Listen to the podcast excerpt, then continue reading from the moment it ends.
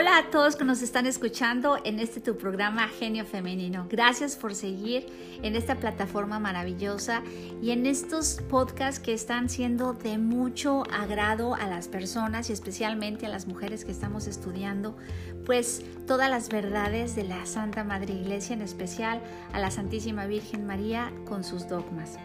Hoy vamos a hablar sobre el dogma de la Asunción.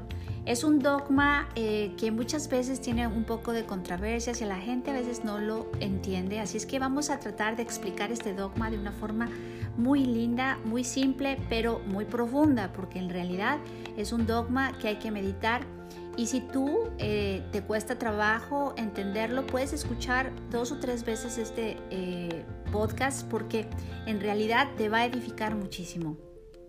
Este dogma de la Asunción se refiere a la Madre de Dios. Luego de su vida terrena, fue elevada en cuerpo y alma a la gloria celestial. Este dogma fue proclamado por el Papa Pío XII el 1 de noviembre de 1950 en la Constitución Beneficentissimus Deus. Después de elevar a Dios muchas y reiteradas preces, de invocar la luz del Espíritu de la verdad, para la gloria de Dios omnipotente, que otorga a la Virgen María su peculiar benevolencia para, para el honor de su Hijo, Rey inmortal de los siglos y vencedor del pecado y de la muerte, para aumentar la gloria de la misma augusta Madre y para gozar y alegrar, la alegría de toda la Iglesia. Con la autoridad de nuestro Señor Jesucristo y de los bienaventurados apóstoles Pedro y Pablo, y con la, con la nuestra. Pronunciamos, declaramos y definimos ser dogma divinamente revelado de la Inmaculada Madre de Dios y siempre Virgen María. Terminando el curso de su vida terrenal, fue asunta en cuerpo y alma a la gloria del cielo. Ahora bien, ¿por qué es importante que los católicos recordemos y profundicemos en el dogma de la Asunción de la Santísima Virgen María y el cielo. El nuevo catecismo de la Iglesia Católica responde a este interrogante. La Asunción de la Santísima Virgen constituye una participación singular a la resurrección de su Hijo y una anticipación a la resurrección de los demás cristianos. Esto lo encuentras en el numeral del Catecismo 966. La importancia de la asunción para nosotros los hombres y las mujeres de la tercer milenio de la era cristiana radican en la relación que hay entre la resurrección de Cristo y la nuestra. La presencia de María, mujer de nuestra raza, ser humano como nosotros, quien se halla en el cuerpo y el alma ya glorificada en el cielo, es eso, una anticipación de nuestra propia resurrección. Aún más, la asunción de María en cuerpo y alma al cielo es un dogma de nuestra fe católica, expresamente definido por el Papa Pío XII hablando ex cátedra. ¿Y qué? ¿Y qué es un dogma? Puesto que en los términos más sencillos, dogma es una verdad de fe revelada por Dios. ¿En dónde? En la Sagrada Escritura o contenida en la tradición de la Iglesia y que además es propuesta por la Iglesia como una, como una realmente revelada por Dios. En este caso se dice que el Papa habla ex cátedra, es decir, que habla determinando algo en virtud de la autoridad suprema que tiene como vicario de Cristo y cabeza visible de la Iglesia. Muestra suprema de fe, con intención de proponer un asunto con creencia obligatoria a los fieles católicos, es decir, que todo mundo debe creer esto que nos presenta la Iglesia. El nuevo catecismo de la Iglesia Católica, con el numeral, lo repito, 966, nos explica así, citando Lumen Gentium 59, que la vez a la vez cita la bula de la proclamación del dogma. Finalmente, la Virgen Inmaculada, preservada libre de toda mancha de pecado original, terminando el curso de su vida en la tierra, fue llevada a la gloria del cielo y elevado al trono del Señor como reina del universo.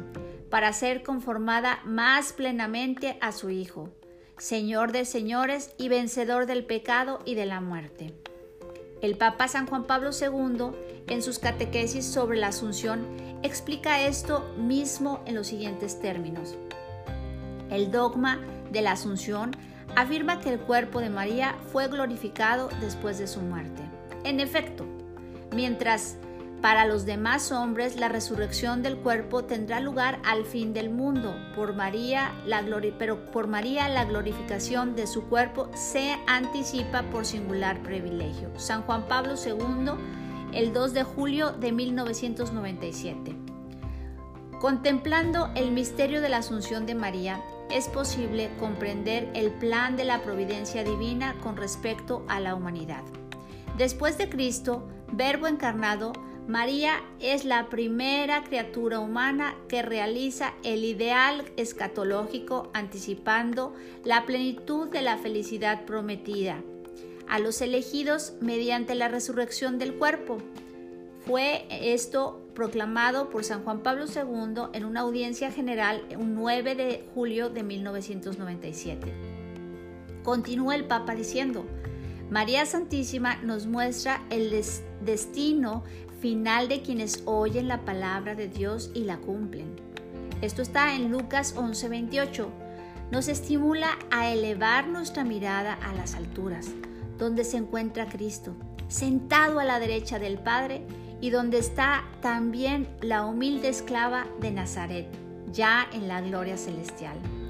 Los hombres y mujeres de hoy vivimos pendientes del enemigo de la muerte, aunque los enfoques de diversas formas son distintos, según la cultura, las creencias que tengamos, aunque tratemos de evadir en nuestros pensamientos, muchas veces nos hacen ruido. Y aunque tratemos de proclamar por todos los medios a nuestro alcance nuestros días en la tierra porque queremos alargar nuestros tiempos, todos tenemos una necesidad grande de una esperanza cierta en la inmortalidad contenida en la promesa de Cristo sobre nuestra futura resurrección. Mucho bien haría a muchos cristianos oírle y leer más sobre la misericordia y la asunción de la Santísima Virgen María, el cual nos antañe tan directamente. porque se ha logrado colar las creencias y mitos paganos de la reencarnación entre nosotros? Si pensamos bien, estas ideas extrañas a nuestra fe cristiana se han ido manteniendo en medio de nosotros porque hemos dejado de pensar, de predicar y de recordar los misterios que como el de la Asunción tienen que ver con otra vida, con la escatología, con las realidades de los últimos tiempos del ser humano. El misterio de la Asunción de la Santísima Virgen María al cielo nos invita a hacer una pausa en la agitada vida que llevamos para reflexionar sobre el sentido de nuestra vida aquí en la tierra, sobre nosotros y nuestro nuestros últimos tiempos, nuestro fin, la vida eterna junto a la Santísima Trinidad, la Santísima Virgen María, los ángeles, los santos en el cielo, el saber que María ya está en el cielo, gloriosa en cuerpo y alma, como se nos ha prometido a aquellos que hagamos la voluntad de Dios, nos renueva la esperanza en nuestra futura inmortalidad y felicidad y perfecta vida futura. Primeras referencias litúrgicas. Las primeras referencias oficiales de la Asunción se hallan en la liturgia oriental en el siglo IV y se celebraban en las fiestas del recuerdo de María, que conmemoraban la entrada al cielo a la Virgen María, en donde se hacía referencia a la Asunción en esta fiesta el siglo VI eh, fue llamada Dormitio, Dormición de María, donde se celebraba la muerte y resurrección y asunción a María. En el siglo VII, el nombre pasó de dormición a asunción. En los relatos apócrifos, los relatos apócrifos sobre la asunción de María aparecen aproximadamente desde el siglo IV y V siendo el más difundido y posiblemente uno de los más antiguos en el Oriente bizantino. El libro de San Juan Evangelista es y otros escritos apócrifos tuvieron gran influencia en diversos homilías escritos de los oradores orientales, como por ejemplo Juan de Tesalónica, Juan de Damasco, San Andrés de Creta, San Germán de Constantinopla, entre otros. Si bien no tienen carácter histórico, la Iglesia Católica vio en estos escritos en el fondo teológico que existía, el cual los relatos eran expuestos como adornados. Y el dogma, en 1849, llegaron las primeras peticiones a la Santa Sede de parte de los obispos para que la asunción se declarara como doctrina de fe. Esta petición aumentó conforme pasaron los años. Cuando el Papa Pío XII consultó el episcopado en 1946, por medio del carácter de Hyperia Virginis Marie, la afirmación que fueron declarada dogma fue casi unánime. En el 1 de noviembre de 1950 se publica la Constitución Apostólica Magnificentissimus Deus, en la cual el Papa, basado en la tradición de la Iglesia Católica, tomando en cuenta el testimonio de la liturgia, la creencia de los fieles guiados por sus pastores, los testimonios de los, padres y doctores de la Iglesia, y con, el consenso de los obispos del mundo, declaraba como dogma de fe la asunción de la Santísima Virgen María. ¡Yes! Por eso, después de una u de una u otra vez hemos elevado a Dios nuestros procesos suplicantes invocando la luz de la verdad, para la gloria de Dios omnipotente, que otorga su particular benevolencia a la Virgen María, por, honor de su Hijo, Rey inmortal de los siglos, vencedor del pecado y de la muerte, para aumentar la gloria de la misma augusta Madre y goza y regocija, regocijo de toda la Iglesia. Por la autoridad de nuestro Señor Jesucristo y de los bienaventurados apóstoles Pedro y Pablo, nosotros proclamamos, declaramos y definimos ser dogma divinamente revelado que la Inmaculada Madre de Dios, siempre Virgen, María, cumplido el curso de su vida terrestre, fue asunta en cuerpo y alma a la gloria celestial. Constitución Apostólica hecha el día primero de noviembre de 1950.